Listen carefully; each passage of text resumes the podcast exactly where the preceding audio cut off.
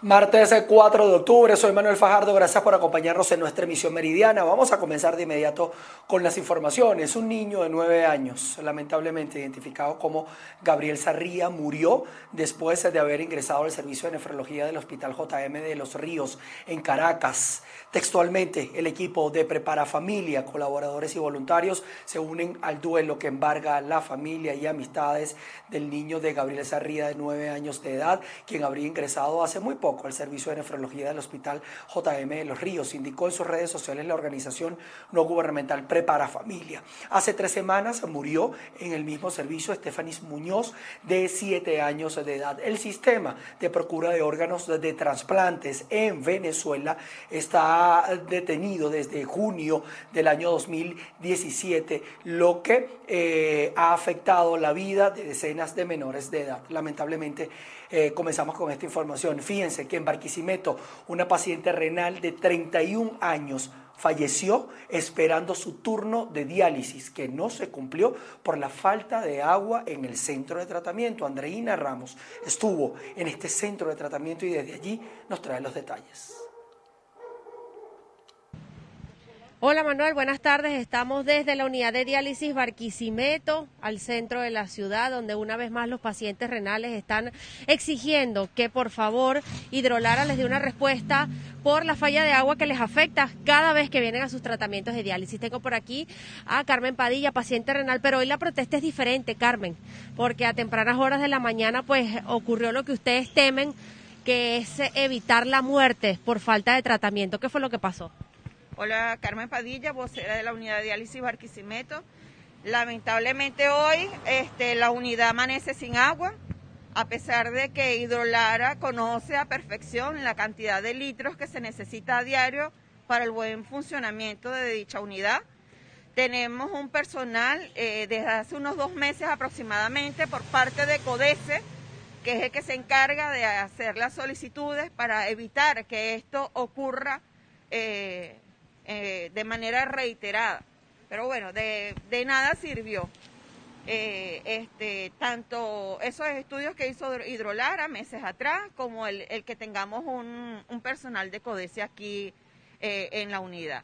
Pero ¿qué conseguimos por parte de, de los entes gubernamentales, de los que trabajan en el sector salud, que deben resolver todo esto? Que nos llamen guarimberos. Ese, ese es el apodo que ahora nos tienen los entes públicos a los pacientes renales de la unidad de diálisis Barquisimeto. Carmen, hoy falleció una paciente esperando diálisis. ¿A ustedes les parece justo tener que vivir en este suspenso y en este drama constantemente por falta de agua y de atención gubernamental? Por supuesto que no. Esto, esto es una, esto es una zozobra constante. Todo el día preguntando, ¿tendremos hoy tratamiento? ¿A qué hora va a entrar el turno? Tenemos compañeros que vienen el día de hoy de Carora que están desde las 2, 3 de la mañana. Salen a las 3 y media, 4 de la mañana de su casa. ¿A qué hora van a regresar esos pacientes a, a sus hogares? Es una situación muy lamentable la que están atravesando no solamente los pacientes renales de Barquisimeto, sino todos los de Venezuela que están eh, en esta situación. Hay una paralización del sistema Alto Tocuya, aunque la gobernación del Estado Lara garantizó el servicio de agua para toda eh, la ciudad, pues la unidad de diálisis Barquisimeto nuevamente protesta por falta de agua y a causa de esta situación falleció una paciente el día de hoy que no pudo llegar a tiempo a su diálisis y esta otra bastante delicada de salud esperando poder ser conectada a máquinas. La información que manejamos desde el Estado Lara. Reportó para ustedes Andreina Ramos. En el Estado Trujillo se ha decretado el estado de emergencia por las afectaciones de las lluvias. Desbordamiento de ríos y quebradas han dejado viviendas damnificadas y vías eh, de penetración sin ningún tipo de acceso.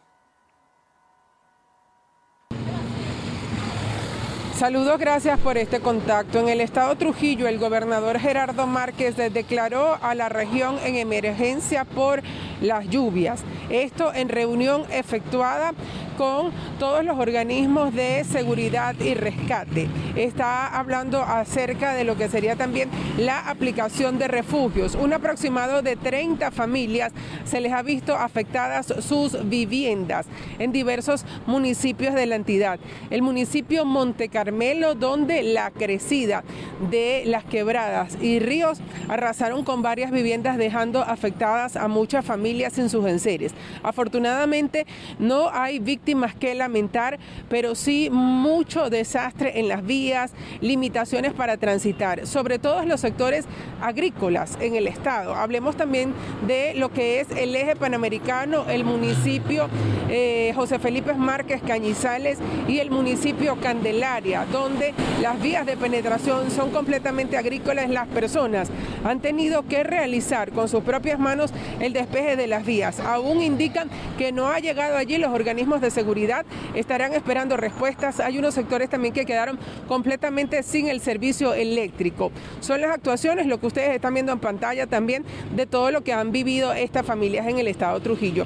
Nosotros vamos a seguir bien de cerca los detalles para llevárselos a ustedes en nuestras emisiones. Reportó para ustedes Mayra Linares. Estamos atentos a todas estas informaciones. Les cuento que jóvenes militantes del Partido Primero Justicia anunciaron las elecciones juveniles para esta organización política el próximo 22 de octubre.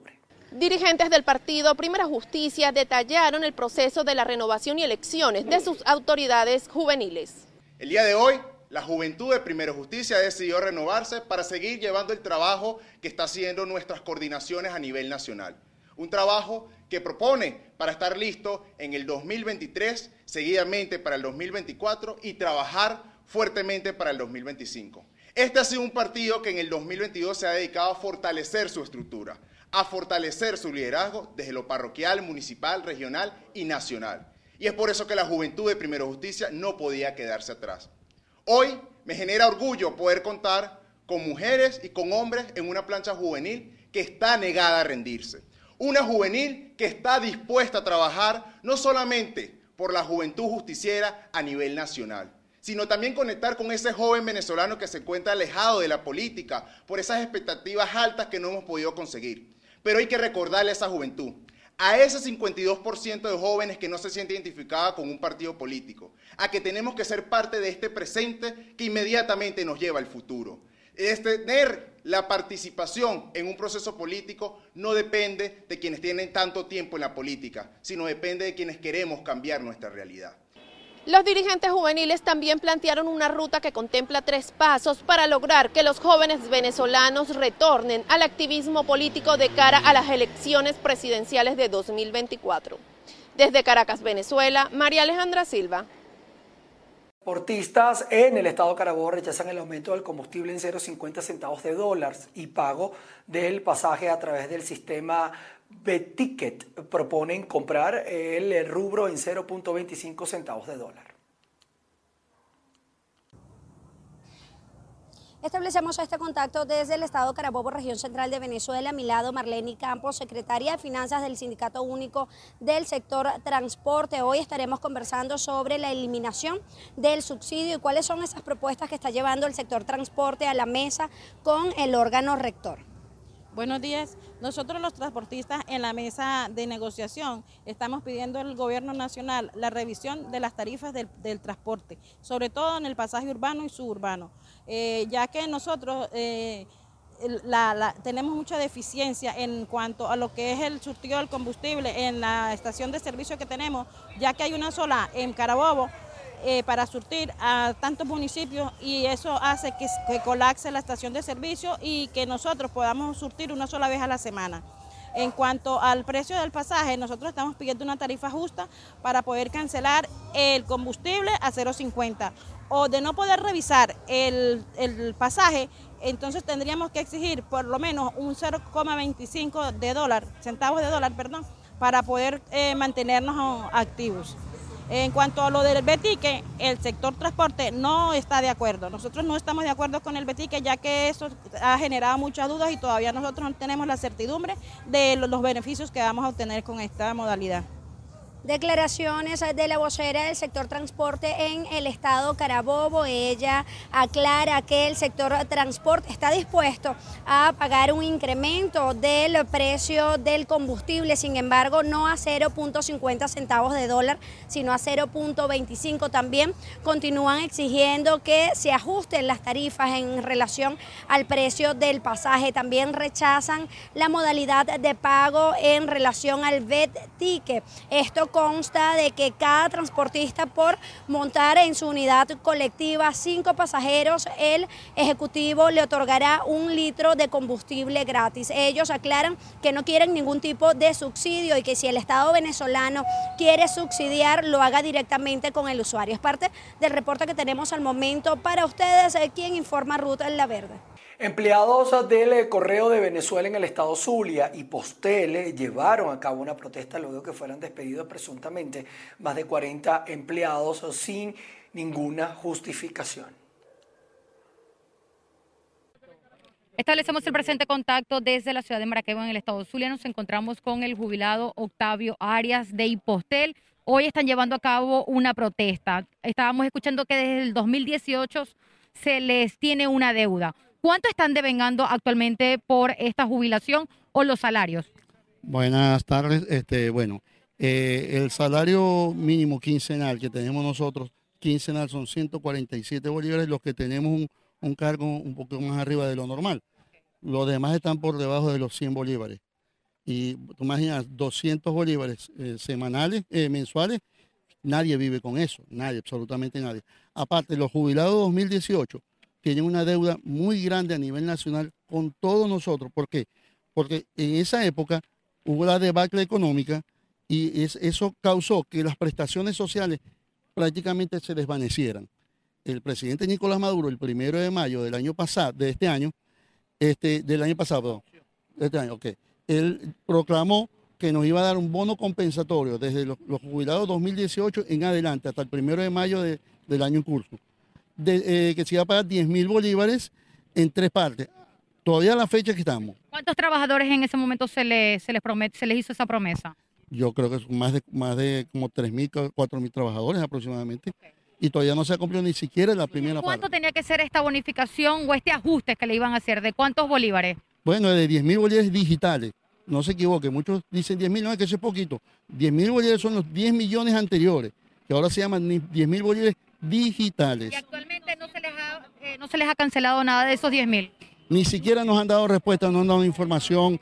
se iba a pagar en tres partes, ya prácticamente la tercera parte del año, y ni siquiera han cancelado la primera las condiciones que actualmente están laborando los empleados de Hipostel? Totalmente informadas. Yo, yo tenía eh, cierto tiempo que no venía para acá y mi primera imagen fue una imagen de desidia completamente. Aquí no hay agua, no, no hay forma de trabajar humanamente, no, usted está trabajando de forma inhumana, no hay condiciones para laborar en esta institución.